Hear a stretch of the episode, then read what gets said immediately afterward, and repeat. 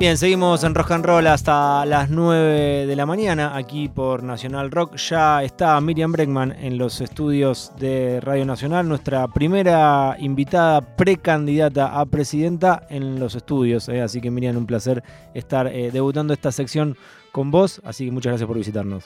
Por favor, yo les agradezco a ustedes y ante todos que empiecen por la izquierda.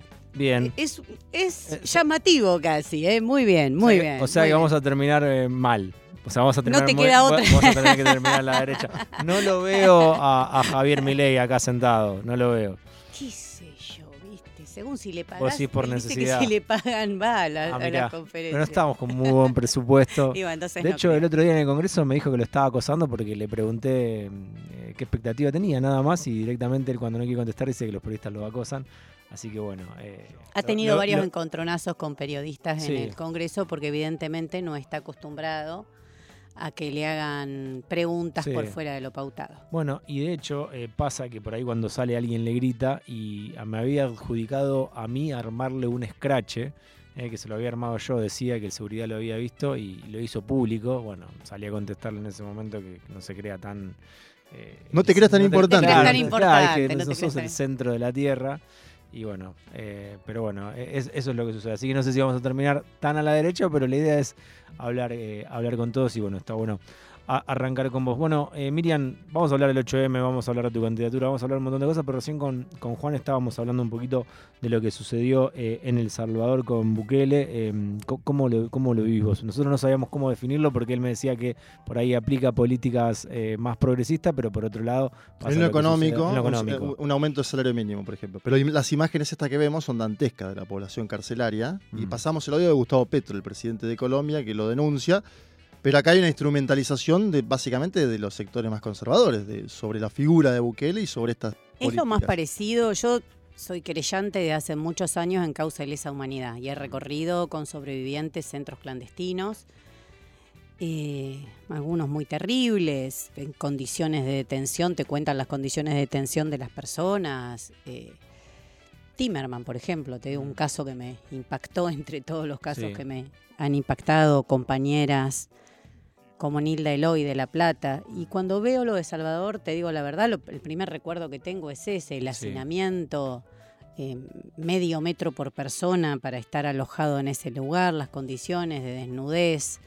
Es un trato inhumano, degradante, es una gran violación a los derechos humanos que lo quieren mostrar como una política de seguridad. Mm. Y cada vez que las políticas de seguridad quieren espectacularidad, hay que buscar qué es lo que está de fondo, ¿no? Claro. Como también la dictadura militar tenía un trasfondo. Ese terror de la dictadura militar en Argentina, y lo menciono porque se acerca un nuevo 24 de marzo, tenía como objetivo la miseria planificada de la que hablaba Rodolfo Walsh. No Sí. era que todo, que la tortura, digo, lo, lo decía Rodolfo Walsh a un año de ocurrido el golpe, ¿no? Con una claridad absoluta, ya en su carta abierta hablaba que todos esos métodos de tortura feroces que se utilizaban, las desapariciones y demás, tenían un objetivo de una transformación estructural del país, de una miseria planificada. Entonces, eh, creo que, que en una América Latina que se hunde, Mm.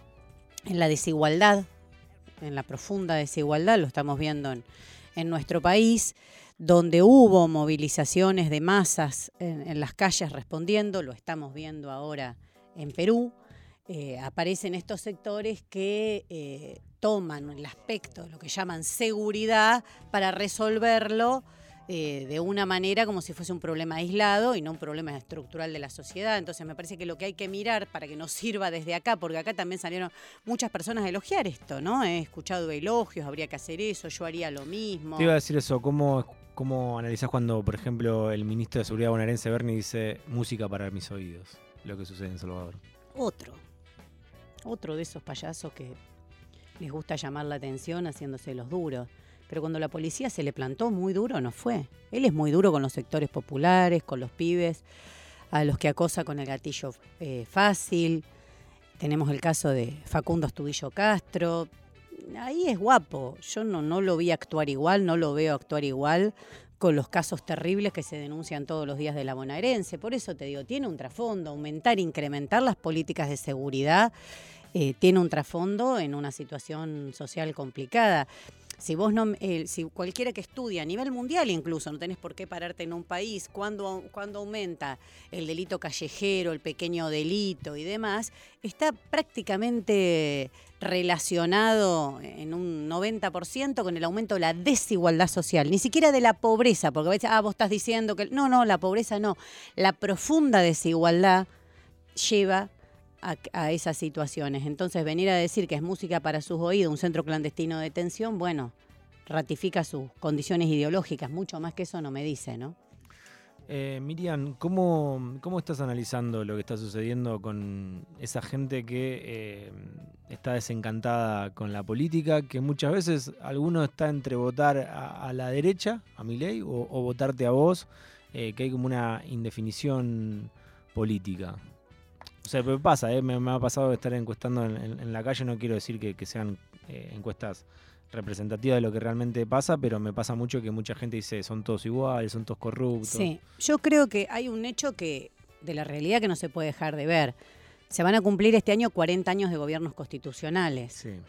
Y si vos mirás que en el año 74 la pobreza era del 4% y hoy es del 40%, o que la desocupación era de 2, 3 puntos, una desocupación ínfima en nuestro país, y hoy estás hablando que, que para llegar a, a decir que bajó la desocupación tienen que contar planes sociales, tienen que contar trabajo precarizado, porque si no las cifras serían altísimas.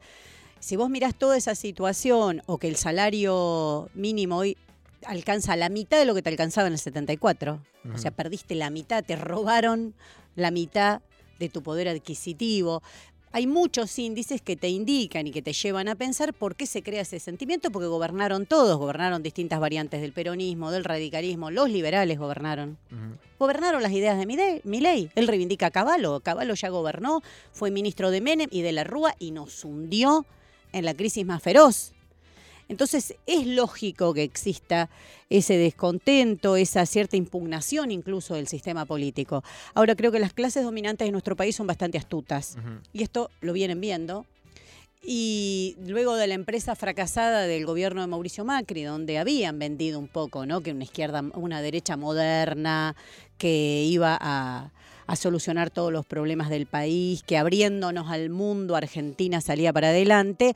Ante el fracaso de eso, está muy fresca todavía esa experiencia, ante el fracaso del gobierno del Frente de Todos, que no cumplió una sola de todas sus promesas electorales, empiezan a ponerle fichas y el poder económico lo apoya y el poder mediático apoya la creación de estas figuras de ultraderecha como, como Milei para que el descontento social sea canalizado hacia ahí. Porque Milei se puede enojar porque vos le dijiste algo en la vereda, se puede despeinar, pero es lo más conservador y sus ideas atrasan 150 años. Entonces, creo que hay una construcción para que el descontento no, no sea canalizado por izquierda, es decir, cuestionando los privilegios de las clases dominantes, cuestionando que en el reparto de la torta bajo el gobierno del Frente de Todos se ganaron 10 puntitos los sectores más concentrados de la economía, sino al revés. Fíjate que lo que te dice mi ley es volver 150 años atrás en derechos laborales, eh, unos 100 en derechos de las mujeres, es decir, es una política totalmente conservadora. Incluso cuando él dice destruir el Banco Central, ¿qué quiere decir? Que se puedan fugar todo, que esto sea eh, un viva la pepa total. O sea, si hoy hay un gran problema en la Argentina, que es la fuga de capitales, imagínate sin ni siquiera un mínimo resguardo. Bueno, al revés de lo que decimos nosotros, control de los trabajadores sobre eh, un, un comercio exterior nacionalizado, control sobre todo eso, él dice, no, ¿qué control? vamos, adelante, que hagan lo que quieran. Entonces me parece que, que, no es casual, no es casual. Están construyendo una alternativa de ultraderecha ante el fracaso de las dos coaliciones mayoritarias. La derecha fue desplazada en Brasil, que era su epicentro máximo en América Latina y el Caribe, fue desplazada en lugares impensados. En Chile fue desplazada, fue desplazada en Colombia, en todo el eje pacífico, podríamos decir, más allá de uno después debatir qué son esos gobiernos, que es el otro punto, ¿no? ¿Qué, son esos gobiernos? Eh, la Argentina, después de la experiencia del PRO, que fue, creo que todos la caracterizamos como negativa, después del préstamo del Fondo Monetario, el más importante de la historia, ¿por qué tiene chances hoy de volver ese espacio político a la presidencia de la Argentina? Uf, es la, la, la pregunta, la pregunta. Mira, primero que eso que vos decís, que la derecha ha sido cuestionada en toda América Latina, en Argentina no se habla. Estamos como a contrapelo, ¿no? Acá parece que no te queda más que elegir entre derecha, derechista y derechón. Son Sí. todas las opciones que tenés. En todas las coaliciones no, no te dan opción, ¿no? Es esto de lo que está pasando en América Latina, como los gobiernos eh, eh, neoliberales que eran puestos como ejemplo, Perú, Chile, eh, fueron cuestionados por las masas de la calle. Acá eso no se habla, no se dice. Y como digo, más allá de cuál sea el resultado de, de esas experiencias, yo creo que el, el- el hecho de que el Frente de Todos haya adoptado los dogmas neoliberales, tales como pagar la deuda. Es una gran concesión. Mira, si vos decís el que trae esta deuda infame y te presentás una querella como hizo Alberto Fernández en tribunales y decís no hay que pagar la deuda y otros sectores acaban solicitadas contra el Fondo Monetario. No me lo olvido más porque me invitaban a firmarla. ¿Ahí estabas un poco en sintonía con, con la parte más vinculada a Máximo Kirchner? O... No, yo opino que la deuda es ilegítima, ilegal, siempre lo opiné. Y esta deuda del fondo es algo que, no sé, ni al mayor de los estafadores se le puede ocurrir eso como un bono a 100 años de Caputo. Donde lo llamaban de Estados Unidos y le decían, sacame un bono con estas características y el tipo lo hacía. ¿Por qué eso lo tiene que pagar el pueblo? O sea, no tiene ninguna explicación. Pero si vos vas adoptando los dogmas neoliberales, si del Ministerio de Trabajo decís que si se aumentan mucho los salarios se genera inflación, si vos vas tomando pasito a pasito que cada vez que hay un sector concentrado en la economía que llora dos minutos y le das el dólar soja, el dólar, el dólar vino tinto, el dólar que te está pidiendo, ahora estuve en Tucumán, piden el dólar limón. Es decir, que los únicos que cargan con el costo de la inflación y de la devaluación son los sectores populares, porque el resto se va acomodando, porque ellos tienen todo la- el jueguito y el circuito que hacen de la bicicleta de los dólares, importan a un dólar, exportan a otro y ganaron.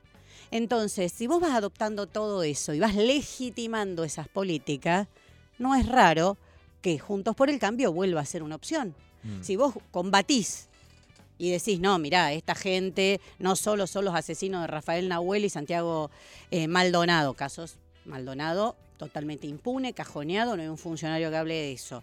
Si vos decís la deuda que nos dejó Macri es ilegal y estas son las consecuencias, vamos a estar pagando, bla, bla, hay que desconocerla, es difícil que la gente crea que, que es una opción. Ahora, hay que hacerse responsable de las opciones que se toman. Si tomas todos los dogmas neoliberales y los haces ley y los repetís por televisión, eh, también es difícil que, que se pueda decir que eso era tan malo, ¿no? Porque por eso está envalentonado Macri. Mm. Porque si yo dejé 50 puntos de inflación, ahora tienen 100. Claro.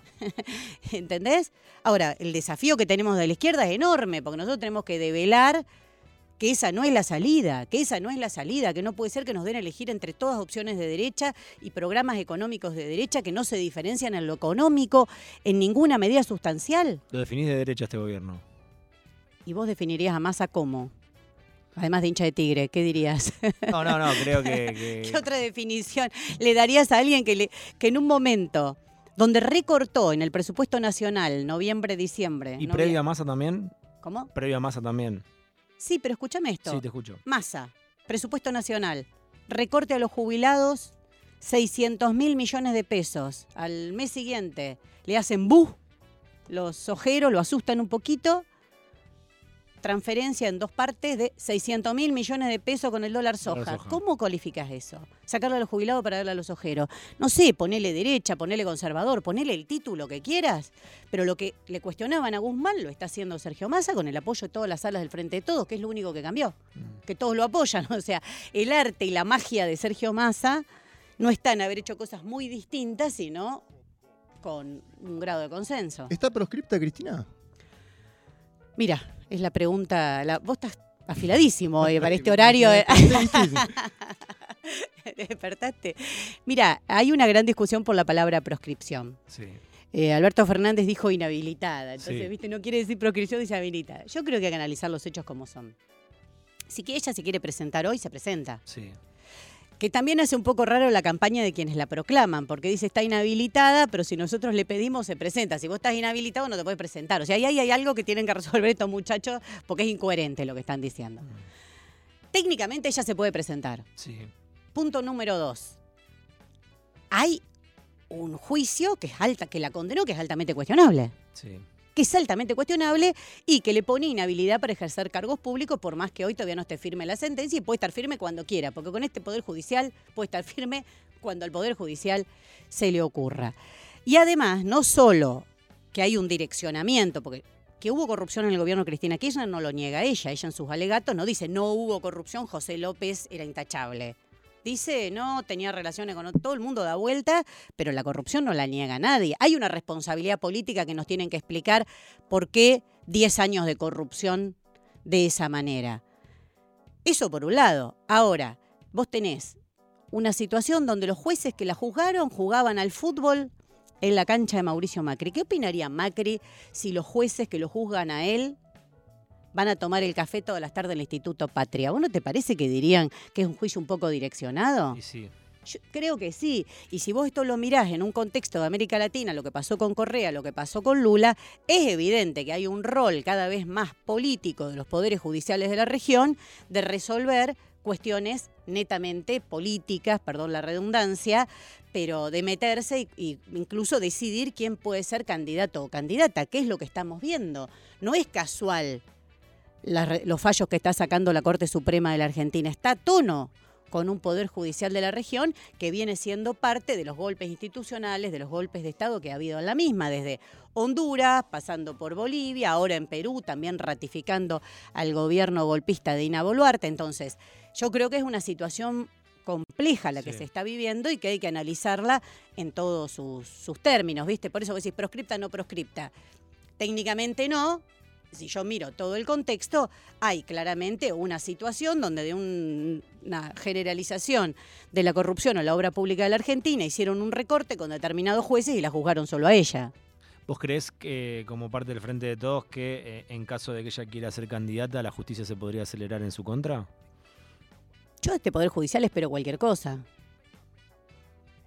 Yo estoy participando activamente de la Comisión de Juicio Político y lo que se va escuchando logra asombrarme a mí, que soy abogada y actúo en Comodoro Pi desde hace muchísimos años, pues soy abogada en causas de lesa humanidad. Imagínate si hay relaciones con el poder político como saltan en Lago Escondido, si te cuento las relaciones con los genocidas, ¿no? Sí.